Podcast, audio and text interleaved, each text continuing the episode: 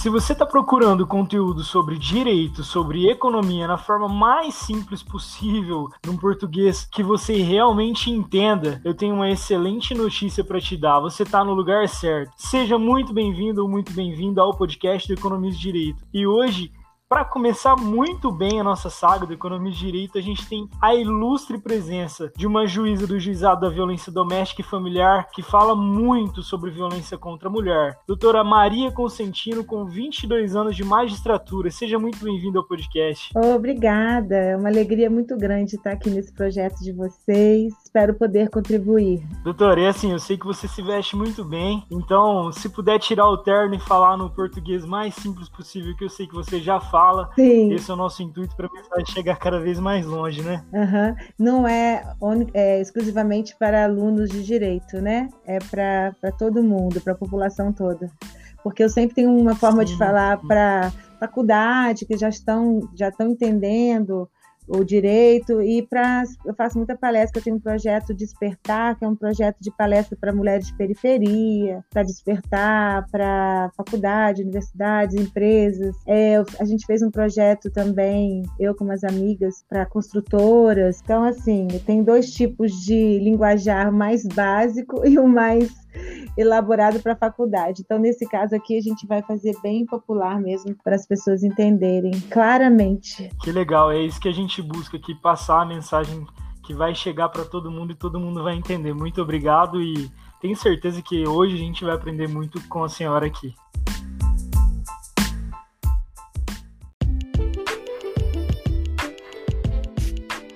Doutora, conta um pouquinho da sua história para nós, como você começou, de onde você veio, por que, que você quis ir para magistratura. Ah, eu, é uma história bem inusitada, é, é, curioso. Assim. Eu sou filha de militar, meu pai era muito machista, eu amo muito meu pai, já não está mais aqui no meu convívio, já partiu para outro lugar, para outro mundo, né? Mas ele deixou muitos ensinamentos maravilhosos, mas o machismo era muito presente. Então, eu, muito nova, eu fui praticamente preparada para me casar. Então eu tive um casamento meio que arranjado há uns 30 anos atrás, um pouquinho mais. Então com 15 anos eu era uma ótima costureira, com 18, 19 cozinhava, tudo, já era perfeita para os afazeres domésticos. E nunca eu fui incentivada dentro de casa a questão profissional. A minha mãe ainda defendia um pouco, não, mulher tem que trabalhar, mas o meu pai ele sempre achava que eu tinha que ter um, um dono, um marido. Na cabeça dele, acho que dentro do patriarcado, né, que hoje eu entendo, é como se fosse uma pessoa para cuidar de mim, para ser meu dono. Só que isso acabou muito rápido, esse projeto, que o casamento durou um ano. Aí eu estava muito magoada, 20 anos de idade, eu fazia faculdade de economia só por fazer e não era o meu propósito. Um dia eu estava vendo um filme de filme americano, né? Chegou uma juíza, numa... chegou uma mulher no recinto e todo mundo se levantou. Aí aquele ato foi tão forte para mim, eu falei, meu Deus, que mulher, que mulher é essa? Uma juíza, o que, que precisa para ser juíza? Eu quero ser isso, eu quero ser respeitada. A motivação foi essa, realmente eu não sabia nada do direito, não tinha contato nenhum, mas eu olhei aquilo falei, isso é muito forte, eu quero ser respeitada, eu não quero ser é, uma mulher de alguém, eu quero ter uma profissão. Eu acho isso interessante. Eu acho que era destino, realmente foi um jeito assim meio banal assim, né? Uma, uma mensagem vinda do universo. Eu decidi dessa, dessa maneira e depois passei no meu primeiro concurso e entrei na faculdade, sempre fui muito determinada, e entrei na faculdade já querendo ser juíza. Eu lembro que na minha formatura eu falei, eu não tenho muito o que comemorar, eu não estava assim tão empolgada porque ainda estava na metade da minha meta, que era a magistratura. E eu fui defensora pública antes, porque tem um prazo para passar na magistratura, e passei no meu primeiro concurso. Eu sou do Rio de Janeiro e estava como defensora em Minas, e fazendo um concurso público junto no, em, no Rio de Janeiro, porque não, minha intenção é voltar para minha terra. E caiu as provas serem no mesmo dia as duas provas de magistratura e defensoria, a prova oral. Aí eu escolhi que era o meu destino, a minha vontade, ainda que tivesse o, corresse o risco, né, de morar longe da família, que a minha família é do estado do Rio. E vim para Minas. Passei no meu primeiro concurso. Aí segui uma carreira, fui para o interior, como todo juiz vai. Tive minha filha numa cidade chamada Rio Preto, que é em Minas, bem pequena. E fui seguindo com vara única, depois vara civil, então muitos julgamentos, fui juiz eleitoral, muitos julgamentos de direitos privados, contratos, essas matérias. E sempre tive uma, um quê, assim, muito grande, uma tendência de adorar a questão da justiça social, da questão social. Tanto é que eu me preenchi muito, me senti muito preenchida, muito feliz. Hoje eu olho para trás, lá na comarquinha primeira, inicial, porque lá fiz um trabalho social muito grande. O juiz faz, né? Ele tem até necessidade que seja assim, que o juiz tenha esse envolvimento com as comunidades, são lugares de pessoas mais simples, precisam de muito suporte da presença do judiciário, e eu gostava disso. Aí aqui eu fui seguindo a carreira, já fiquei naquele distanciamento que era o que o juiz muitas vezes tem que ter, né, por causa da imparcialidade. Então, é, fizeram matérias de direitos assim privados, como eu falei. Quando eu estava na vara civil já agora aqui em Belo Horizonte, na 34ª vara civil, julgando banco, contratos, propriedade, posse, aluguel, locação, essas matérias, abre a, uma vaga na vara de violência doméstica. Eu encontro coisas do destino, eu encontro um colega no, na garagem, ele me avisa, você viu que abriu? Eu falei, ah, tá, mas eu não estava pensando em ir porque eu estava muito, estava bem onde eu estava, né? Na vara já estava ótima. Mas não sei, alguma coisa me, me, me motivou, me, me chamou, não sei. Nossa, mas que vontade de mudar, de, de ir para a questão da mulher, mas lá deve ser muito conflito. Aí eu falei assim: olha, eu vou pensar até. Isso era quinta-feira, até segunda-feira, se meu coração disser que sim, eu me inscrevo, que era o último dia da inscrição. Aí eu me inscrevi, cheguei lá e me deparei com uma realidade que me assustou, que era o julgamento de todos os dias, né, ouvindo mulheres em audiências de instrução, então são sete, oito dez audiências, e cai assim, como se tivesse caído uma os véus, sabe, que estavam na minha frente, assim, me impedindo de ver essa realidade de uma maneira tão franca, assim. Porque uma coisa é você saber que, que existe, você acompanha os dados, você ouve notícias de mulheres serem espancadas, mas é, outra coisa é quando você presencia e sente, né? Porque você ser mulher numa vara de violência doméstica, você sente, eu, eu senti na alma, né? Eu senti que aquilo daquela de ver mulheres sofrendo por serem mulheres e subjugadas e eu sempre gosto de perguntar todas as histórias de vida delas para poder entender, compreender por que que chega nesse momento, né, de, de estar ali no banco dos tribunais, estar ali como vítima, por que que ela não consegue ser dona da sua própria vida, autora da sua história, ter força, porque da onde que começa isso tudo? De fato, eu comecei a pesquisar e também fui chamando, fui sendo sendo convidada para fazer palestra, né? Fui estudando mais questão de mulheres. Eu saía muitas vezes das audiências que algumas me chocavam tanto que até hoje eu faço crônicas, gosto de escrever muito, escrevo para colocar minha impressão ali exatamente do que, que eu estou percebendo, né? É uma percepção de como mulher, de ver outra mulher e como juíza é muito forte. É como se também eu fizesse uma reforma assim pessoal, entendeu? Na minha própria vida, uma revisão. Eu fiz uma revisão. Comecei a olhar e falar, gente, o que, que o machismo tá o que, que o machismo, o que, que a sociedade patriarcal, né? O patriarcado, o machismo faz, o que, que ele constrói, né? É, constrói esses padrões de mulheres serem subjugadas, né?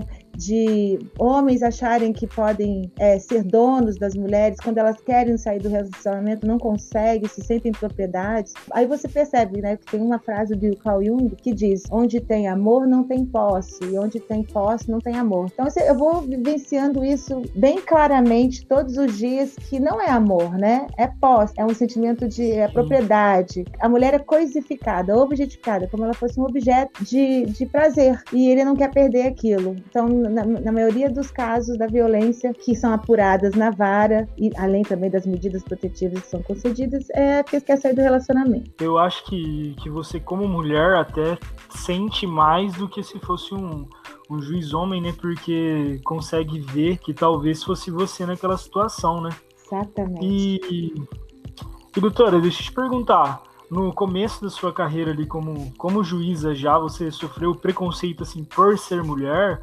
Talvez aquela cena que você citou do, do filme, ela aconteceu de ser real ou teve algum preconceito de alguém não querer te respeitar Olha, pelo fato de ser mulher? É o seguinte, nada nunca foi ostensivo, como também é, hoje eu faço um paralelo muito do, do machismo com o, o, racismo, né? São comportamentos sociais. E, então, assim, não é nada ostensivo, mas se eu fizer uma análise um pouquinho mais aprofundada de uma situação que eu me senti desconfortável, então é assim, fala interrompida, secretaria que tenta te afrontar, te, te respeitar, porque na verdade, além de ser mulher, o grande problema é quando você é mulher e forte, independente. É, essas mesmas mulheres na Inquisição foram mortas na, na, fogueira da Inquisição. Eram mulheres livres, independentes, fortes e que tinham um poder de intuitivo que toda mulher carrega, mas sabiam desempenhar esse poder. Então eu sou uma pessoa que tem uma personalidade, eu, eu piso forte, Sim, eu tenho, sou muito determinada nas coisas que eu falo e meu jeito, e acho que por ser mulher e ser assim, em alguns casos, com né, uma secretaria eu tive um problema, porque eu, eu, sabia que se ali tivesse um homem dando ordem, se fosse um homem de terno, um juiz, inclusive barbado, seria, seria muito mais respeitado, seria muito mais fácil. Não, o caminho da mulher realmente na nossa sociedade é cheio de obstáculos. Por isso que eu te falei que eu fiz essa leitura é como se eu tivesse despertado, né? Como se eu tivesse acordado. Até então eu estava dormindo dentro desse patriarcado, andando, na, como a gente fala aí na boiada, todo mundo repetindo que e não estava percebendo. É, eram pa padrões repetitivos. Aí eu percebi é, esse despertar. Então você me perguntou, como juíza? São várias situações, entendeu? São várias situações que se você se coloca, aí você, a mulher tem que fazer isso. Se eu, se fosse um homem, passaria por essa situação? Se uma pessoa bem clara, com pensamento bem claro, não passaria? É o machismo. Ali está o machismo, está a questão de gênero, da desigualdade. Uhum.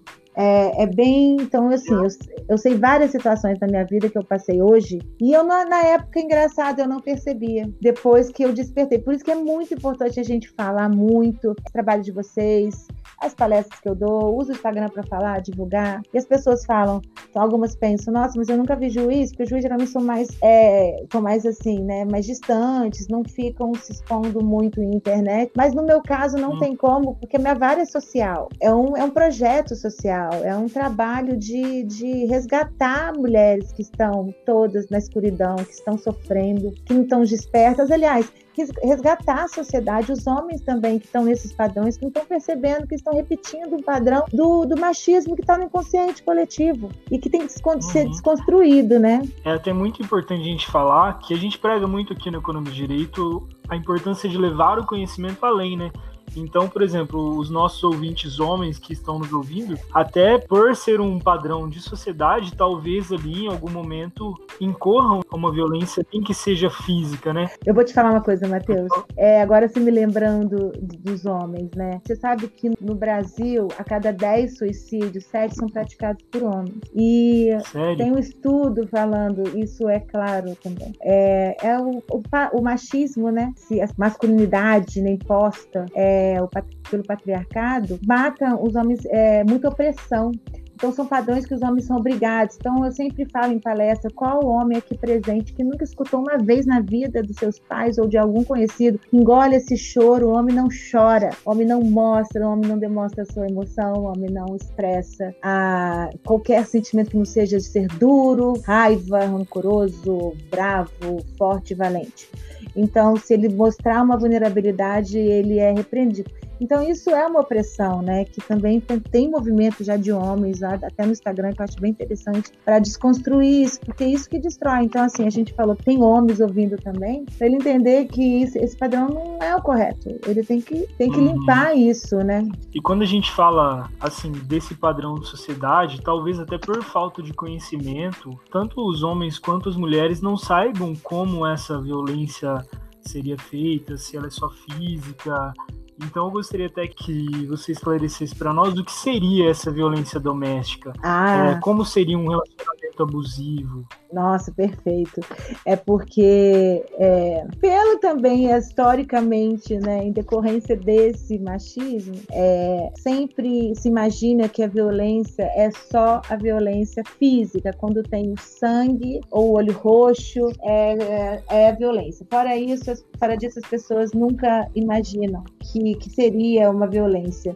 Mas a lei Maria da Penha, ela veio com como um grande divisor de águas na história do Brasil, na história da mulher, trazendo um fortalecimento, uma autonomia muito grande para a mulher. E no artigo 5 ela vem com os conceitos né, de violência. Então lá ela fala, para, no artigo 7 primeiro no artigo 5 ela conceitua o que é violência doméstica. Ela fala que é quando é uma violência contra a mulher em razão do, baseada no gênero. Aí foi a primeira lei que fala assim nessa questão de gênero. O que, que é gênero? Gênero é quando quando você agride uma pessoa por ela, por exemplo, no caso Lei Maria, por ela ser mulher. Então, as mulheres, quando sofrem por serem mulheres, então sofrem agressões físicas, que podem causar morte, lesão, sofrimento físico, sexual, psicológico e o dano moral ou patrimonial. No artigo 7 ela fala esses cinco tipos de, de violência. A mais presente é a violência psicológica. A OMS, ela declara, ela tem um relatório que conclui que é uma estatística que uma e cada três mulheres no globo terrestre sofre algum tipo de violência, e principalmente a violência psicológica. Porque a violência psicológica ela é minimizada. Ah, outro dado importante que as pessoas não sabem, também vim saber há pouco tempo, que a, a OMS declara que a violência doméstica também é uma pandemia, porque ela mata, né, muito pelo mundo, mata mulheres por, pelo seu gênero e também machuca e causa também danos psicológicos, depressão. Então, é uma pandemia também. Voltando aqui no, é, incrível. Nós estamos agora uma pandemia dentro da outra, né? Então, o atual momento, assim,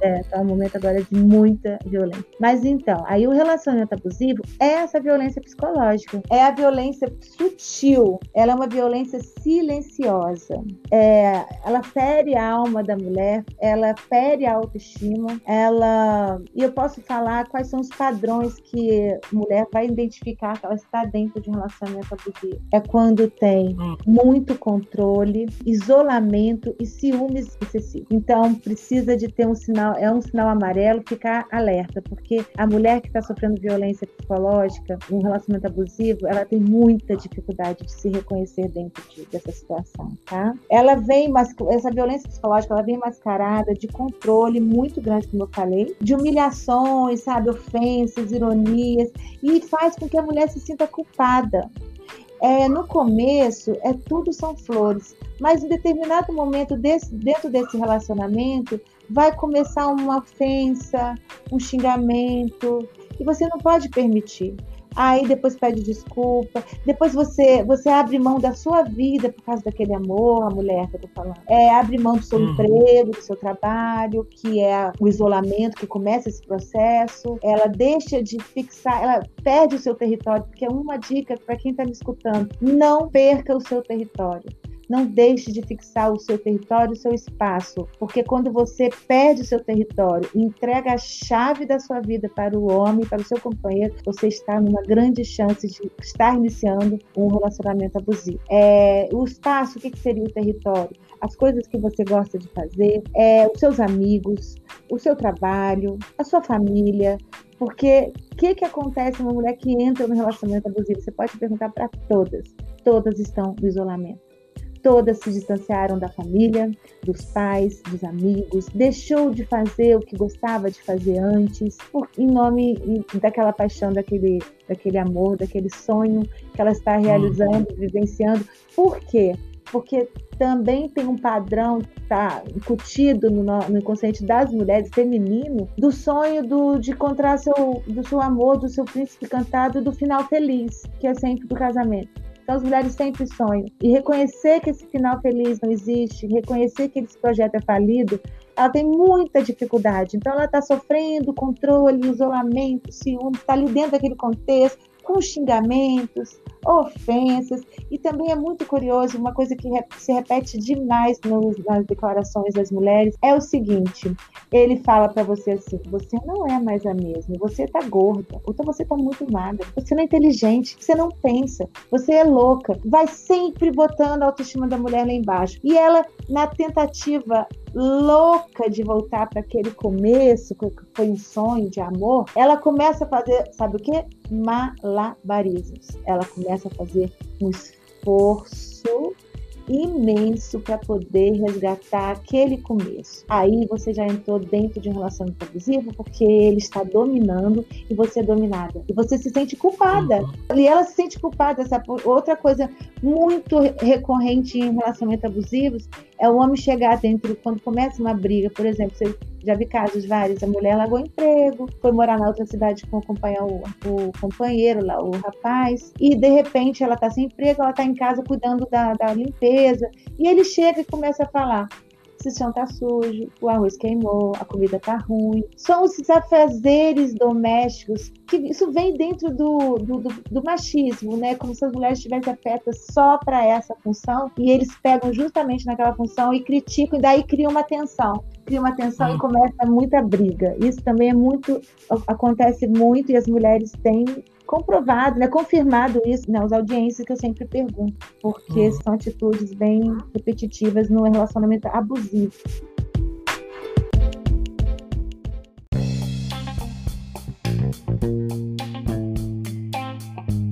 se a nossa ouvinte ou se o nosso ouvinte agora ele ouviu toda essa explicação e ele identificou que alguma amiga, que a mãe, que a, ou que a própria ouvinte identificou que está numa relação abusiva, como que, que ela faz? Qual que é o próximo passo? Como que ela sai Olha, disso? Perfeito Perfeito, perfeito, porque quem está dentro do relacionamento abusivo não consegue sair sozinho.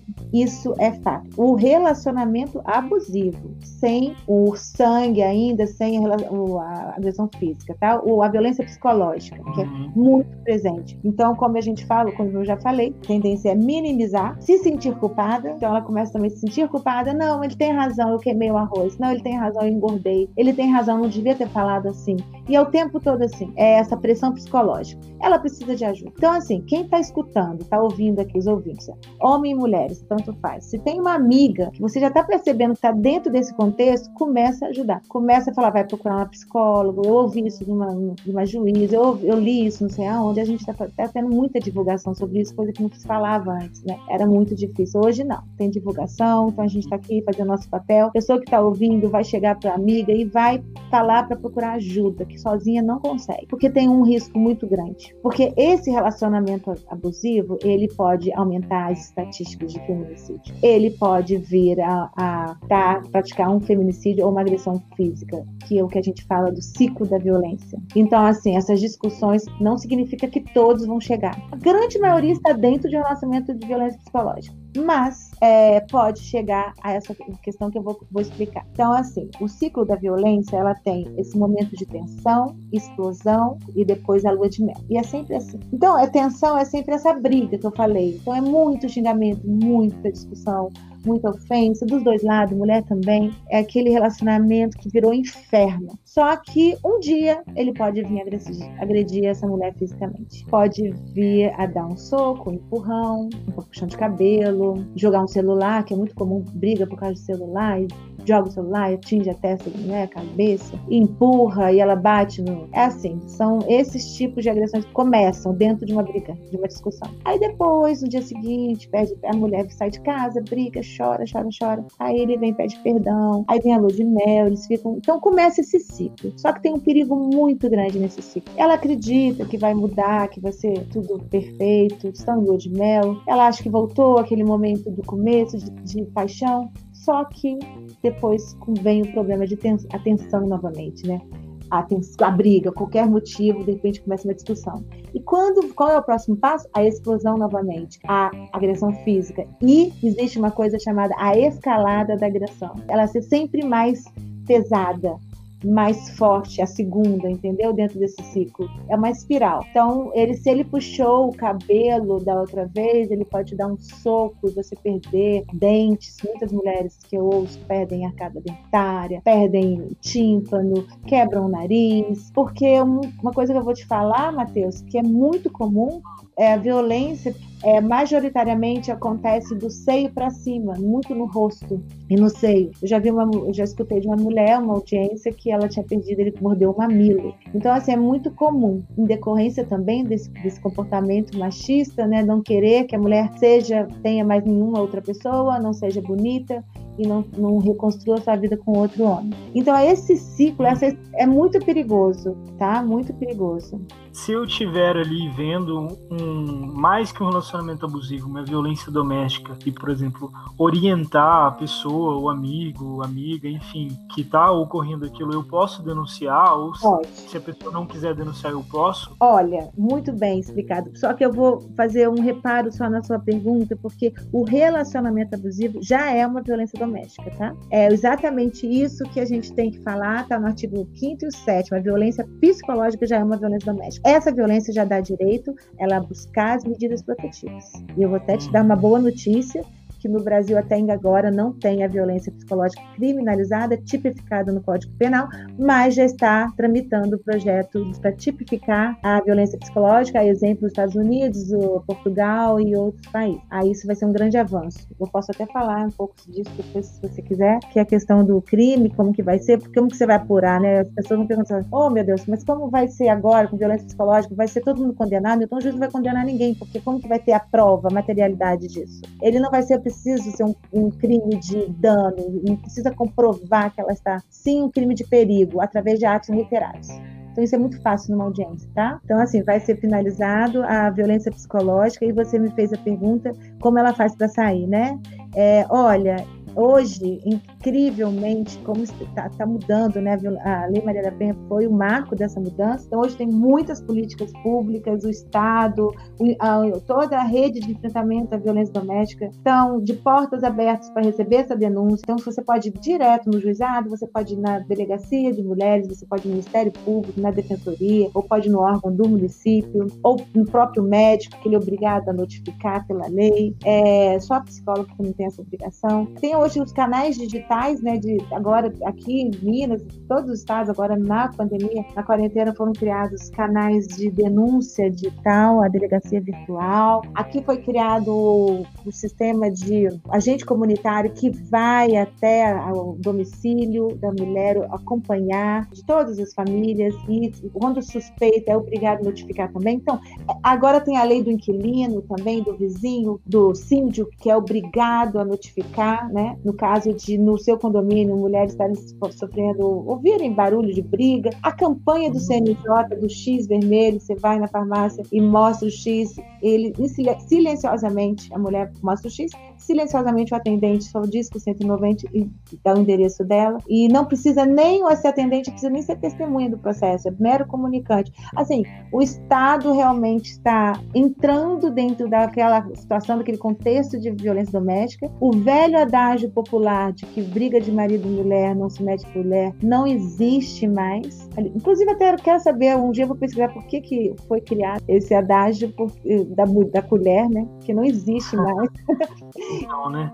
É, é, bem hoje, antigo isso. É, então hoje não, hoje todo mundo tem que meter sim, tem que se meter, tem que entrar, tem que, tem que denunciar, tem que discar o 190, pode discar o 180, que é uma denúncia anônima. Saiu uma lei agora, uhum. federal, obrigando que todas essas denúncias sejam apuradas prioritariamente. Essa lei fala que tem que ser apurado prioritariamente, né? Então, assim, todas as denúncias que chegam, elas passam na frente para poderem serem mais rápida a apuração. No, nos canais, né, de 190, 180. Então, assim, o Estado tem, tem criado várias políticas públicas e parceria também com a sociedade civil, com as uhum. empresas privadas, iniciativa privada, é muito bom mesmo. Está mudando, nós estamos conseguindo desconstruir aos poucos, né? Isso tudo. A gente percebe uma evolução muito grande Sim. nesse sentido de proteção à mulher, né? De igualdade de gênero. E assim, doutora, a título de informação mesmo, até para os nossos ouvintes saberem disso e para passarem mais à,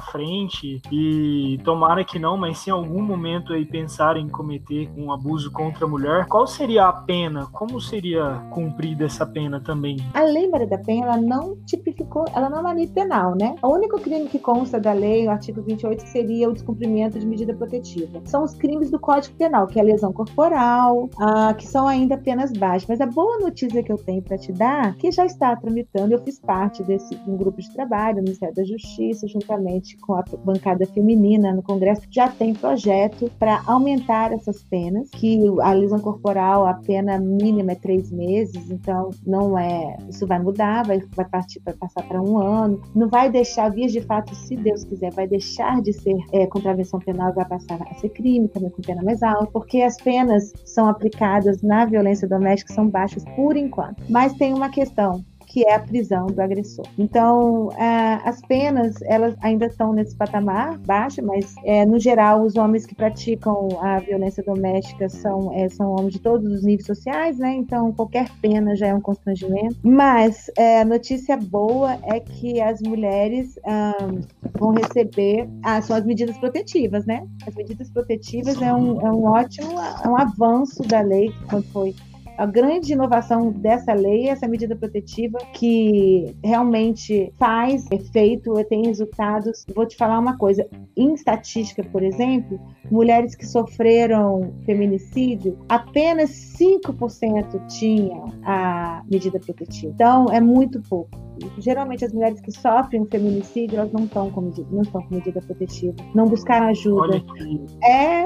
que dado interessantíssimo, né? É... E assim, é, desculpa te cortar, porque eu gostaria até que você explicasse, porque eu vejo muitas mulheres que, que pensam da seguinte forma: eu vou denunciar, mas eu vou ficar somente com a medida protetiva e ela não vai ter efeito. Você poderia explicar como funciona essa medida protetiva? Olha, a medida protetiva ela é um procedimento cautelar, né, de natureza satisfativa, quer dizer, você concede, já protegeu, porque ela, ela protege a integridade física e psicológica da mulher, ela não é para proteger um processo, como nos casos de processos cautelares, são acessórios, então elas são autônomas, independentes. A mulher pode pedir a medida protetiva, mas constituindo crime, obviamente, quando não for mediante representação, no caso de lesão corporal, é, o juiz vai instaurar um inquérito, vai determinar a instauração do inquérito. Fora isso, mas elas, em é, muitos casos, elas só querem a medida, elas não querem representar nos crimes de ameaça, elas não querem representar, então elas podem ficar só com a medida protetiva e não representar. Mas é, é um efeito maravilhoso, um resultado maravilhoso a medida protetiva. Ela dá uma força, um empoderamento para a mulher naquela situação, ela protege de uma maneira, porque ela, como ela está subjugada dentro da relação, quando você concede a medida, o homem leva um susto e depois eles conseguem resolver as questões de separação, de divórcio, de guarda de filhos. Ele, ele dá uma, se dá uma maneirada assim no ímpeto do homem, sabe? E consegue, a mulher dá uma fortalecida para ela para conseguir é, sair daquela situação, né, e recomeçar a vida dela. Agora tem os casos que os homens são mais insistentes, né? São mais é, rebeldes com relação à medida, mas a a porcentagem também é baixa. Que na grande maioria você concede a medida, eles já estão, eles cumprem. Porque quando descumpre, já vem a prisão, que é o que eu ia falar. Caso uhum. da prisão dentro da violência doméstica, né? Em caso de descumprimento. Uma medida muito boa, recente agora, mas a gente já fazia aqui em Belo Horizonte, é determinar o encaminhamento do agressor para grupos reflexivos. Isso tem resultado também ótimos. É, a reincidência é, diminui, uh, os homens começam a se conscientizarem de que não precisam, não podem, é, que ele tinha um comportamento repetitivo de um padrão machista, sabe? É um trabalho muito bem feito. E se eles não se comparecerem, realmente também o juiz pode decretar a prisão por descumprimento da medida protetiva. Então a prisão dentro da violência doméstica, ela, é, ela tem muito esse objetivo, né? Garantir a integridade da mulher.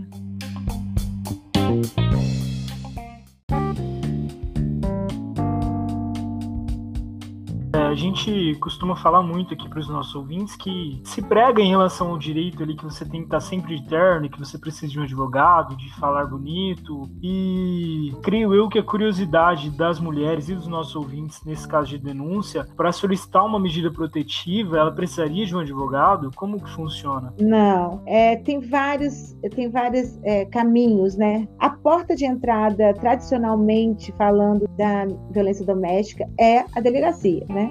É, Infelizmente, as delegacias não são especializadas por todo o Brasil, geralmente é só nas capitais e cidades grandes, que são delegacias especializadas de atendimento da mulher. Tem, aí tem o atendimento de psicólogo multidisciplinar, né, que é da psicóloga, assistente social, mas eh, se, se sentir algo, se sofrer algum constrangimento, porque eu também já vi pessoas me relatando que dentro no interior tiveram problemas em delegacia, podem procurar um advogado sim, pedem para a Defensoria Pública pedem para eles fazerem uma petição de medida protetiva. É, se tiverem sentirem que está difícil, porque tem casos que algumas delegacias entendem ainda de forma errônea de no sentido de que tem que ter violência física para conceder a, a, medida protetiva, fazem um pouco de confusão, infelizmente. Mas é, se não conseguir numa delegacia que é que deveria ser o caminho mais fácil, podem fazer sim, através de advogado, defensoria pública, ou se tiver uma lesão, o médico, quando atender também, ele pode, ele notifica. É, então fica a, a ressalva muito importante aí de que a medida protetiva, ela tem eficácia e que você não necessariamente precisa de um advogado, você pode comparecer à delegacia e se houver qualquer constrangimento pode comparecer à Defensoria Pública da sua cidade, que é. a Defensoria Pública ela é gratuita, né? Essa é a intenção. Olha, também pela lei, até comparecendo no juizado, na Secretaria do Juizado e pedir para aí o escrivão, o chefe de secretaria vai reduzir a termo né, aquela, aquele pedido, aquela situação e pedir para o juiz, mandar conclusão para o juiz conceder a medida. É, o que, que faz o juiz conceder uma medida protetiva? Porque foi muito tempo discutível, né, discutido durante sete anos no STF a inconstitucionalidade dessa lei e, na verdade, não é inconstitucional, né, porque as mulheres são presumidamente mais fracas, vulneráveis. Então, o juiz ele concede essa medida, ela não é inconstitucional, sem ouvir o homem, concede com fundamento, é um princípio da violência doméstica, que é o da precaução. Então, é o princípio você tem antes precaver, né, é, a pessoa pessoa, a situação, do que depois tentar remediar o que não dá mais para remediar. E em cima e também com base na verossimilhança das alegações da mulher. Então a mulher procura, o juiz concede, depois o homem é estimado, se no caso de afastamento, aí ele pode constituir um advogado e fazer sua defesa. Muitos casos aí que a gente vê, mas não chegam a se tornar inquéritos e nem processos, né? E talvez uma novidade, não só em relação à violência contra a mulher, mas os crimes pela internet. É ah. possível ter agressão via internet, o stalking, divulgação de foto, é crime, tem pena? É muito comum, né? E o stalking é uma conduta de, do perseguidor, né? O, e o cyberstalking é o perseguidor pela internet, que o stalking vem do verbo to stalk, né, do inglês, que é perseguição insistente. Então, o cyberstalking na internet é muito comum no Brasil,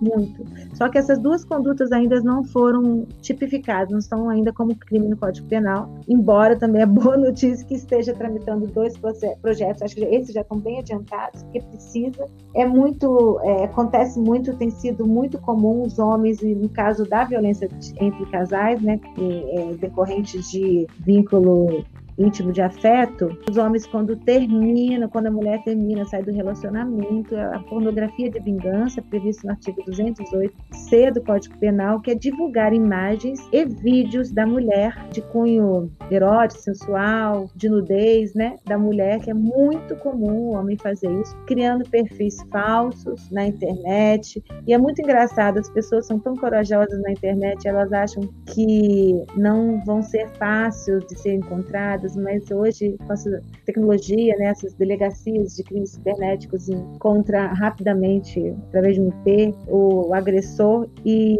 eu tenho vários casos de homens que fazem isso, se vingando das mulheres que terminam o relacionamento, que é uma agressão também. Né? O cyberstalking. Depois, o perigoso do cyberstalking não é só também vínculo né, de afeto, mas também tem as pessoas que da internet, né, estão se aventurando, perseguindo hum. mulheres. Então, tem que tomar cuidado cuidado, mulheres estão escutando, porque se tiverem um stalk não pode ficar em silêncio, porque o cyberstalk também é uma violência psicológica, a mulher fica atemorizada, começa a ser, se tornar uma coisa insistente, que você não consiga bloquear através seu, das ferramentas né, do, da rede social, tem que buscar ajuda, já tem que buscar, porque muitos casos é muito comum sair do virtual e entrar para a vida, no mundo real. Aí ele deixa de estar te perseguindo só na internet, então você vai chegar num lugar, ele vai estar ali, te procurando. Eu tive um caso de um professor que perseguia uma aluna muito novinha, menos de 15 anos. Então é muito comum as pessoas ficam obcecadas nesse padrão. E mulher não pode. É mais uma outra forma, é a questão do silêncio. A mulher tem que quebrar o silêncio. E é muito comum não fazer isso. Ficar com medo, ficar quieta. Não, tem que buscar a polícia, buscar ajuda. Vai na delegacia. Na cidade grande tem delegacia de crime cibernético. Denuncia, no carro pede medida protetiva. É, isso tem que ser da forma correta, né? Assim, eu vejo muitas meninas, muitas mulheres aí postando o rosto, o perfil ali de, de um rapaz que assediou elas, mas tem que ser da forma correta, né? Tem que ser levado à polícia, uma delegacia ah, de internet. Exatamente, Matheus. Teve uma moça que fez isso, começou a usar a internet como fosse um tribunal, né, de julgamento, para colocando os perfis dos homens para fazer. Isso não adianta nada. Isso não adianta nada. Isso só causa mais tumulto. Tem que buscar a autoridade policial, porque o que, que acontece? Não tem uma, uma expressão chamada a cultura do estupro, que é um termo usado pela ONU, né? É o seguinte: a hum. sociedade é, tem o hábito de culpar as vítimas do assédio, como se as vítimas tivessem culpa do homem ter aquele ímpeto de perseguir, como se as mulheres, dentro do crime, por exemplo, virtual, como se as mulheres não pudessem se expor, não pudessem fazer uma foto de biquíni, não pudessem se expor na internet, falar o que elas querem falar, porque elas estão, não vão conseguir controlar o ímpeto do comportamento sexual violento do homem. Então, isso é o que a gente chama de cultura do estupro, que tem que ser banida, desconstruída e tem que fazer fazer através de quê? Buscando a denúncia na polícia. É exatamente isso. Tem que pregar pela forma certa, tem que ir atrás é. da forma certa. É. Eu vejo muito também dúvida aí do pessoal que acha que a agressão doméstica ela ocorre somente nas periferias, nas famílias mais pobres. E isso é real? Chegam só casos de pessoas de periferia? Nunca, não. É o que se fala e é real que a violência doméstica é o crime, é o comportamento mais democrático da sociedade. Ela está em todas as camadas. O que acontece é que a classe mais baixa, as pessoas estão sempre muito próximas. Então a denúncia é muito mais rápida, uma briga ali, o vizinho já está escutando, já está denunciando. As pessoas moram todas numa mesma casa, muita gente. Então é diferente. Então tem mais assim, é mais tem mais denúncia por esse fato. Mas é muito comum dentro da classe alta. Inclusive, é mais comum e mais silêncio. Quanto mais classe a classe for alta, mais o silêncio está presente. É o que eu sempre falo. O grande obstáculo, o inimigo do enfrentamento à violência doméstica é o silêncio. É o silêncio. Então, assim, na classe alta, o silêncio é maior. Inclusive, até em crimes de abuso sexual contra criança, pedofilia, de vô, pai, então existe, né? Então, o silêncio tem que ser quebrado. E por isso que a gente tem que fazer mesmo divulgação e as mulheres terem coragem, porque é, o medo faz a mulher ter, né, a dependência financeira, o medo, a vergonha. E isso, esses padrões, esses comportamentos são mais fortes na classe mais alta, de mulheres que têm é, um padrão muito alto, casadas com médicos, um juiz também já vi, deputados, então empresários têm vergonha de falarem para as pessoas que estão naquela situação, têm medo de perder a dependência financeira também. Então é o silêncio é muito presente, mais do que na classe baixa. Então, eu ia até te perguntar sobre isso, porque a gente vê que a dependência financeira, até pela cultura do nosso país, ela é muito grande ainda, né? Sim. Tem mudado essa situação, mas ela dificulta essa denúncia, até um medo de, de ficar sem ter comida em casa, sem ter como pagar um aluguel, uma prestação. É, a mulher tem que saber que a medida protetiva, que a Lei Maria da Penha foi um presente para cada uma delas que está sofrendo qualquer tipo de violência, inclusive a violência psicológica. É um presente. O juiz pode determinar que ele saia de casa, de fixar uma, uma pensão, né, os alimentos provisórios. É, várias medidas podem ser tomadas com relação a essa questão financeira para ela não ficar, quando a dependência é grande, o homem tem uma situação boa, né, e a mulher tem essa dependência desse, por, pelo menos por um tempo, até a situação ser resolvida na, na vara de família, o juiz pode, porque é uma medida cautelar de urgência e satisfativa, o juiz concede essa medida também de financeira. Então elas não têm, elas têm que saber aproveitar, conhecer a lei e confiar. É, ela veio com essa mudança que eu falei na vida, ela vai te libertar, vai libertar a mulher de situações horrorosas, de dependência, de, de humilhação, porque também a gente não falou da violência sexual, né? Tem é, a violência sexual entre casais em, em relação íntima de afeto é tão comum mas nenhuma, nenhuma, quase denúncia. As mulheres pensam, as pessoas acham que existe um débito conjugal, uma obrigação de estar praticando, servindo o marido sexualmente. Então, não, ela não é obrigada a fazer sexo quando ela não quer, praticar atividades sexuais que não, não, não deseja, é, inclusive, inclusive o sexo anal é, colocar pessoas dentro daquela relação sexual, foyer, dessas situações, isso tudo é violência sexual. E eu estou falando assim de uma forma bem expressa, por quê? Porque é raro ter denúncia de violência sexual em vínculo afetivo. Isso tem que também ser falado e educado, porque não pode. E isso é muito presente em violências. E as violências estão assim interligadas, né? Psicológica, sexual, o homem te obriga a fazer sexo, também te humilha, te ofende. E é engraçado, você falou da questão financeira, tem tudo a ver que eu falei no começo, da questão de você fixar o seu território, não perder o seu emprego, não abrir mão, ainda que o homem tenha uma situação ótima. Você tem que manter seu emprego, sua independência financeira para não ser vítima dessas situações e de ser mais respeitada, né, pelo parceiro. É que a gente vê que a cultura ela tem que mudar muito ainda, ela tem que evoluir muito. E também, até eu mesmo fico curioso, assim, como seria o atendimento na delegacia na hora da denúncia, quando ela faz a denúncia, o que acontece com a mulher ou com, com um terceiro, por exemplo, que denunciou, quais são os procedimentos ali? Você saberia contar para os nossos ouvintes? Ali dentro, a, o escrivão, a delegado vai ter que fazer um questionário que é muito importante do, do risco. Ela vai responder isso, vai pedir as medidas, vai relatar o fato. O delegado encaminha e o juiz concede a medida dentro do prazo de 48 horas. Aqui em Belo Horizonte a gente concede em 24, chegou no mesmo dia a gente concede. Mas é, e esse relatório de risco é muito importante responder, tá? Porque ali tem é um estudo que foi feito pelo CNJ com base num relatório sofrida. Então, assim, são, são indícios, sabe? São padrões, comportamentos que vão te indicar se é um risco alto, baixo, médio, entendeu? Uhum. Isso é ajuda muito durante o processo inteiro. Mas é, é o, importante é não se calar, romper esse silêncio, procurar ajuda, é, vai na delegacia, ou procura um advogado, a Defensoria Pública, tem a NUDEM, né, que é o Núcleo de Atendimento à Mulher, tem o Ministério Público, só da violência doméstica, tem vários caminhos.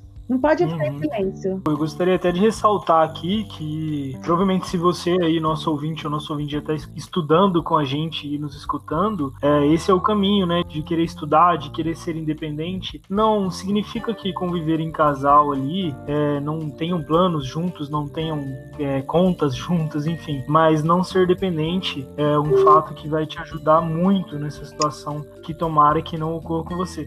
Doutora, para os nossos ouvintes terem uma noção mais ou menos de como é a recorrência disso, quantos processos mais ou menos por mês chegam para você? Ah, isso foi ótimo. Eu fico, eu, é muito assustador. Por exemplo, em Belo Horizonte somos quatro varas especializadas em violência doméstica. A média de medida protetiva diária é 20 para cada. É muita coisa. Caramba. E todos os dias eu leio, eu, eu, eu quero saber, não, tem exagero aqui, deixa eu ler eu vou ler fatos e está presente realmente a violência. É muito, olha, isso não é uma mentira, Matheus, que estão contando, sabe? Mulheres sofrem, apanham por serem mulheres, não. É uma realidade, uma realidade muito verdadeira e muito presente. E é muito bom esse trabalho que você está fazendo de levar para as pessoas escutarem esse nosso nossa entrevista aqui, porque despertar a humanidade, despertar as pessoas de que não podemos mais viver nesse padrão, numa sociedade em que metade da humanidade tenha sofrido por ser mulher, né? É, discriminação, desigualdade, oh, isso não pode mais prosperar, né? Não pode mais continuar. É, temos que mudar isso e desconstruir não é fácil. É o que eu falo, né? Foi muito falado no, no sobre o, machi, o racismo agora. Então, a Thais Araújo falou uma coisa muito interessante que é não basta você dizer que é antirracista, você tem que praticar, é um verbo, eu sou. É a mesma coisa com o machismo com o feminismo, com a luta da mulher. Não basta você dizer assim, ah, eu tenho. Eu, não, eu não sou machista, não. Eu tenho muitas mulheres lá em casa, minha mãe, minha irmã. Não basta. Você tem que ter posturas, você tem que ser antimachista, você tem que ser feminista. Que isso eu também gosto muito de falar, que feminismo hoje é esse, esse comportamento universal, humanitário, de lutar por uma sociedade mesmo, que as mulheres tenham espaço e não sofram mais por serem mulheres, não apanham, não percam suas vidas por serem mulheres. É isso que é ser um antimachista, um feminista, que todos temos, temos que ser, homens e mulheres.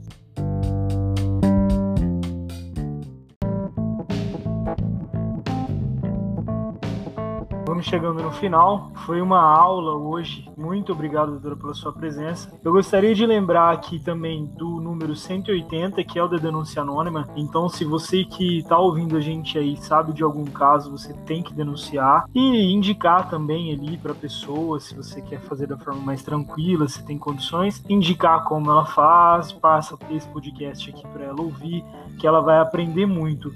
E você gostaria de deixar alguma consideração aí, doutor? Eu falar com as mulheres, né, que o importante é que elas sejam felizes. Então, um relacionamento, se tiver mais choro do que risos, ela tem que avaliar que ela veio para esse mundo para ser feliz e se amar autoestima, o amor próprio é muito importante. Ela tendo isso, ela não vai receber migalha, não vai aceitar migalha desde o começo. Que quem aceita migalha nunca tem banquete. Sempre falo isso. E também não dá pérola para pouco. São duas expressões que eu adoro. Não dê valor para quem não te valoriza. Sensacional a sua presença. Muito obrigado, doutora. Tenho certeza que muitas mulheres e muitos homens também vão, vão se inspirar em você como juíza, como mulher, na sua história. E, doutora, eu vou contar uma coisa para você. O pessoal que escuta a gente aqui às vezes esquece de seguir a gente lá no Instagram, ah, de seguir sim. o nosso blog. É. Então, eu vou lembrar, ó, você tem que ir lá no arroba Economize Direito, no economizedireito.com.br, tem que seguir o podcast aí. E também no Instagram da doutora, o arroba Maria underline Consentino, com S. Falei certo, doutora? Sim!